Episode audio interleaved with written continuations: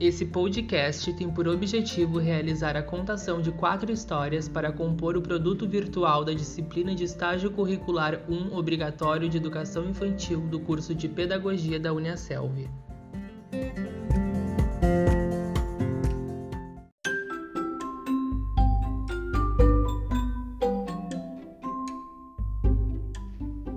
Chapeuzinho Vermelho, coleção Conta Pra Mim, autora Rosana Monte Alverne. Era uma vez uma menina chamada Chapeuzinho Vermelho. Um dia sua mãe lhe disse: Chapeuzinho, leve essa cesta com bolo e doces à casa da vovó, que está doente. Mas tenha cuidado, não vá pela floresta nem converse com desconhecidos. Chapeuzinho prometeu ir pela estradinha que chegava até a casa da vovó. Porém, no caminho, distraiu-se com os bichinhos e, quando se deu conta, estava no meio da floresta. Foi então que apareceu o lobo. Está perdida, menina? Não, não. Estou indo para a casa da vovó, que está doente. Vou levar bolo e doces para ela. Ora, vá pelo caminho das flores, menina. É mais curto, disse o lobo. Chapeuzinho concordou. Isso mesmo, assim também poderei colher flores para ela. Mas o caminho das flores era longe. O lobo, por sua vez, não perdeu tempo. Chegou primeiro à casa da vovó e bateu à porta. Toque, toque, toque. Quem é? perguntou a vovó. Sou eu, a Chapeuzinho Vermelho, respondeu o lobo, disfarçando a voz. É só pegar a chave debaixo do tapete da entrada, querida. O lobo entrou na casa, foi direto para o quarto e devorou a vovó. Quando o Chapeuzinho Vermelho chegou, notou que a porta estava aberta e pensou: há algo de errado por aqui. Ela entrou bem de mansinho, indo até o quarto, e lá estava o lobo, disfarçado de vovó, com a touca na cabeça e debaixo da coberta. Chapeuzinho estranhou. Oi, vovó, que orelhas grandes você tem! São para te ouvir melhor, minha netinha. Vovó, que olhos grandes você tem! São para te enxergar melhor, minha netinha. Vovó, que mãos grandes você tem! São para te abraçar melhor, minha netinha. Mas, vovó, que boca enorme é essa? É para te devorar! O lobo pulou sobre o Chapeuzinho e a engoliu. Depois voltou para a cama e dormiu. Um caçador que passava por ali ouviu o lobo roncar e desconfiou. Eu conheço a vovó, ela não ronca tão alto assim. O caçador entrou na casa, viu o lobo roncando na cama e abriu o barrigão enorme do bicho. De lá saíram a vovó e Chapeuzinho. Ufa, obrigada! Estava tão escuro dentro da barriga do lobo, disse a menina. O caçador encheu a barriga do lobo com pedras e a costurou bem. Quando o malvado acordou, saiu tropeçando e caiu no rio, para nunca mais voltar. A vovó, Chapeuzinho Vermelho e o caçador ficaram aliviados e felizes. Chapeuzinho então prometeu: Nunca mais entrarei sozinha na floresta, nem darei ouvidos a estranhos. E finalmente os três sentaram-se à mesa e comeram o bolo e os doces que a Chapeuzinho Vermelho trouxe em sua cesta.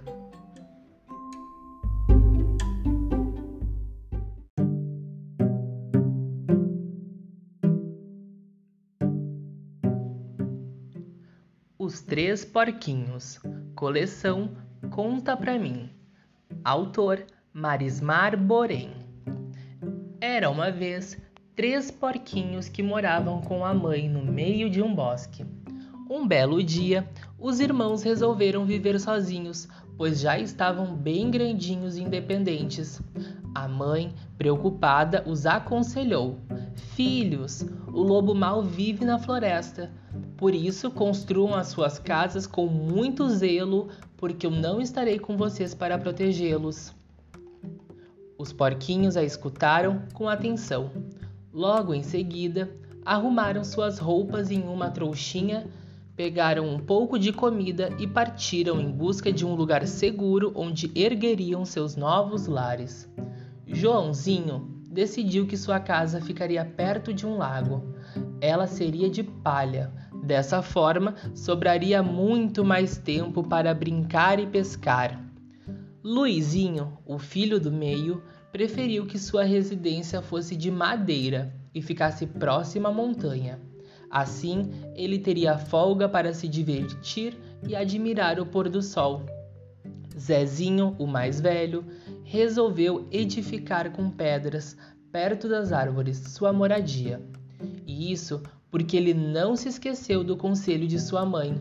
Zezinho sabia que gastaria mais tempo para fazer sua casa e que durante um bom período ficaria afastado das brincadeiras, mas ele sabia também que só assim estaria seguro contra o lobo mau. Após alguns dias, as casas de Joãozinho e de Luizinho estavam prontas, ao passo que a de Zezinho ainda exigiria muito trabalho pela frente. Vamos brincar, Zezinho, disseram os irmãos. Dentro da floresta temos vários amigos e muita diversão. Não posso, tenho de terminar minha casa.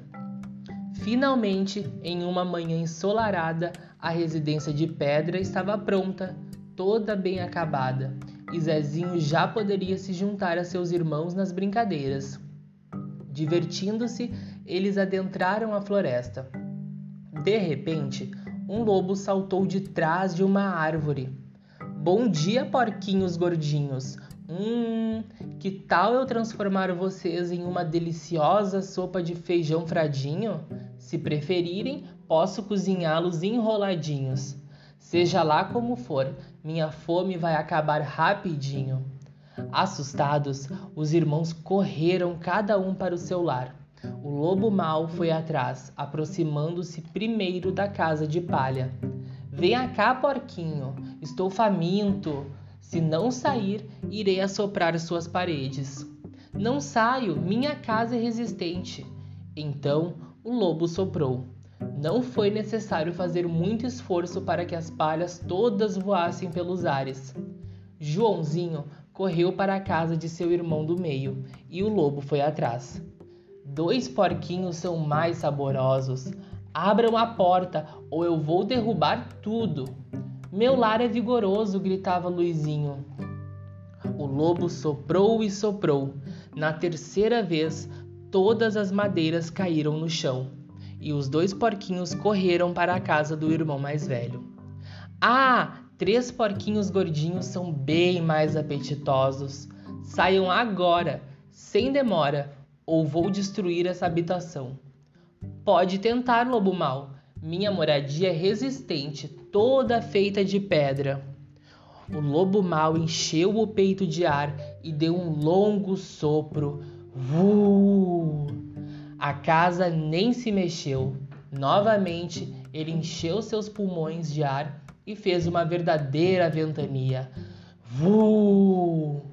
As paredes não se moveram. Ele insistiu outra vez, mas nada aconteceu. E agora? disse o lobo. Então, o malvado teve uma ideia. Vou subir ao telhado e entrar na casa pela chaminé. Ouvindo o barulho no teto, os porquinhos colocaram fogo na lareira, fazendo com que as labaredas queimassem o rabo do lobo. Au! Uivando de dor, o lobo correu pela floresta. Em pouco tempo já estava muito, mas muito distante.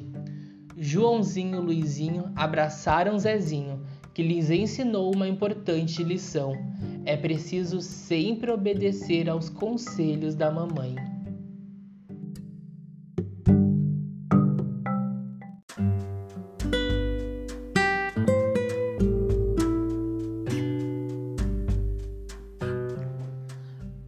Cigarra e a Formiga. Autoria: Andréia Aparecida Terriaga, Gilberto Clemente Barbosa e Maíra Lúcia Barbosa. Em um belo dia de verão, as formigas estavam trabalhando para montar um estoque para o inverno. Porém, a cigarra que vivia a cantar, admirada com o esforço da formiga, pôs-se a indagar. Por que não aproveita, amiga formiga, o lindo dia para descansar? Porque o inverno está chegando e o meu estoque preciso completar. Porém, a cigarra, insatisfeita com o trabalhar da formiga, continuou a perguntar: E se você guardar as folhas que estão com você, poderá descansar? Não, dona cigarra. Mesmo com estas folhas, meu estoque não ficaria completo. No outro dia, a cena se repetia. A cigarra continuava a cantar e a formiga a trabalhar.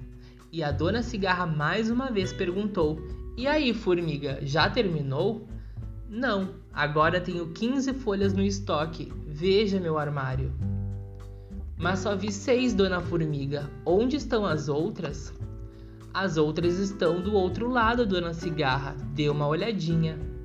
Agora, dona Cigarra, vou completar o meu estoque com estas folhas que colhi de manhã e ficarei com 21 folhas.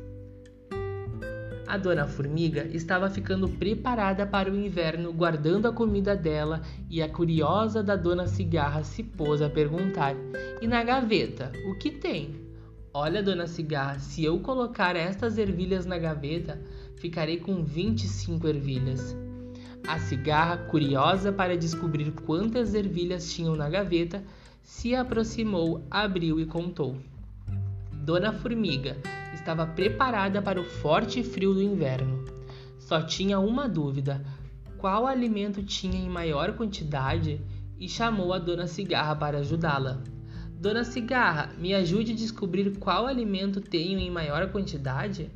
Claro que sim, amiga formiga. Deixe-me ver seu armário. Dona Formiga, contei e vi que há mais ervilhas do que folha pois você tem 21 folhas e 25 ervilhas.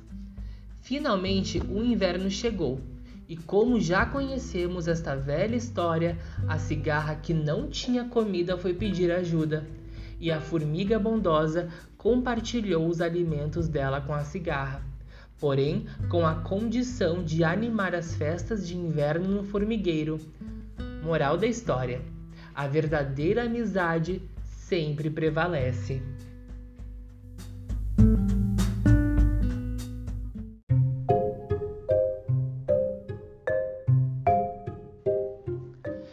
Pinóquio, autor Carlo Collodi. Pinóquio era um boneco de madeira que foi criado pelo carpinteiro Gepeto, um velhinho solitário que não tinha família e sonhava em ter um filho. Foi então que fez um boneco de madeira. O boneco ficou tão perfeito e bonito que recebeu o nome de Pinóquio. Gepeto desejou de todo o coração que ele fosse seu filho, o filho que ele não teve. À noite, ao ir dormir, pediu para as estrelas que Pinóquio se tornasse um menino de verdade. Durante a noite, o boneco foi visitado por uma fada, a Fada Azul. Ela o tocou e ele criou vida mas continuava a ser um boneco de madeira.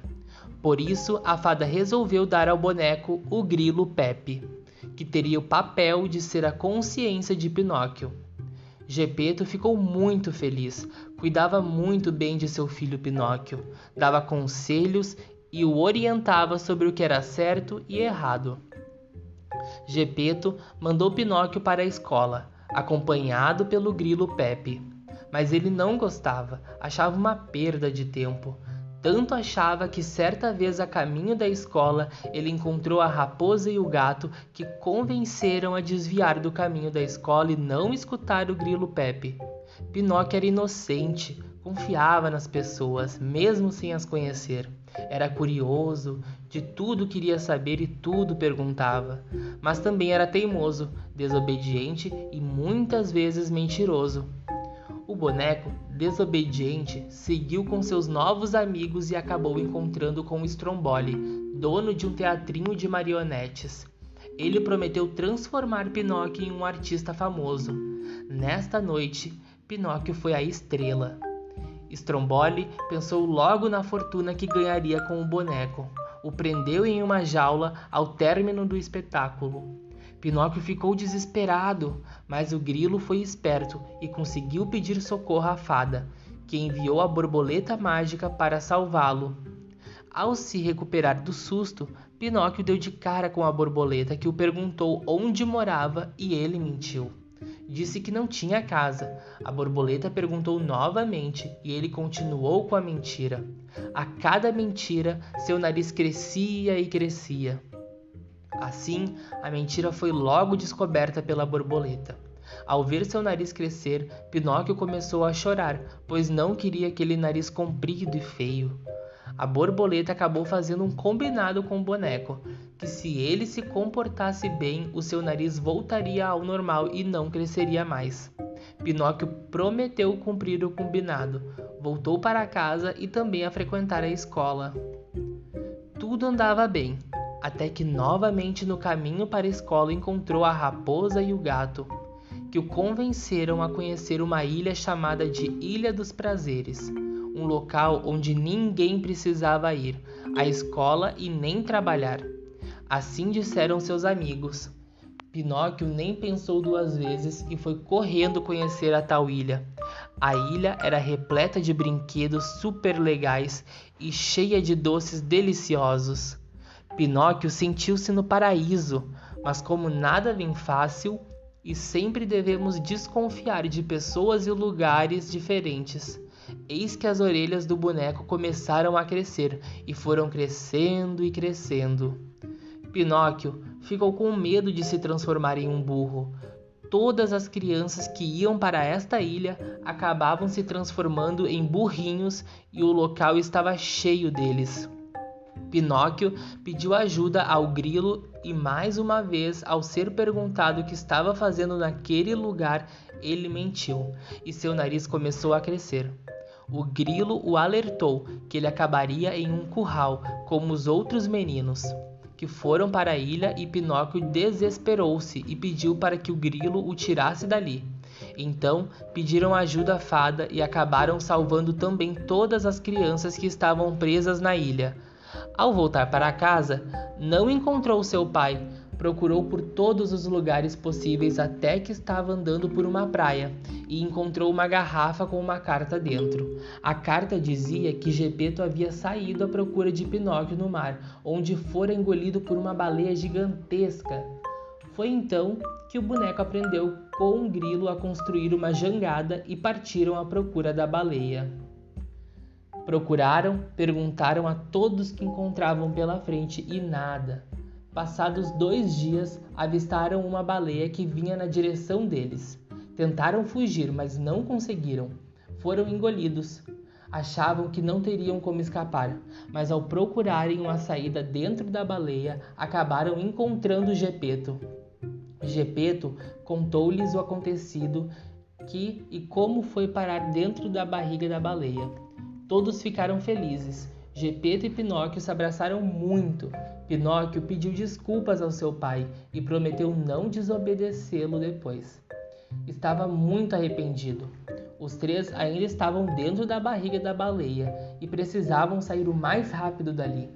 Foi quando o grilo Pepe teve as ideias de acender uma fogueira dentro da baleia. Estava repleto de galhos, madeiras de navios naufragados que foram engolidos pela baleia gigante. Acenderam então a fogueira e com a fumaça a baleia espirrou jogando-os para fora. Foi um susto e tanto. A partir deste dia, Pinóquio prometeu e passou a ser mais dedicado aos estudos, aprendeu a não mentir mais ficou tão bom que no dia do seu primeiro aniversário, a fada azul o transformou em um menino de carne e osso. Gepeto ficou muito feliz, porque agora tinha um filho de verdade.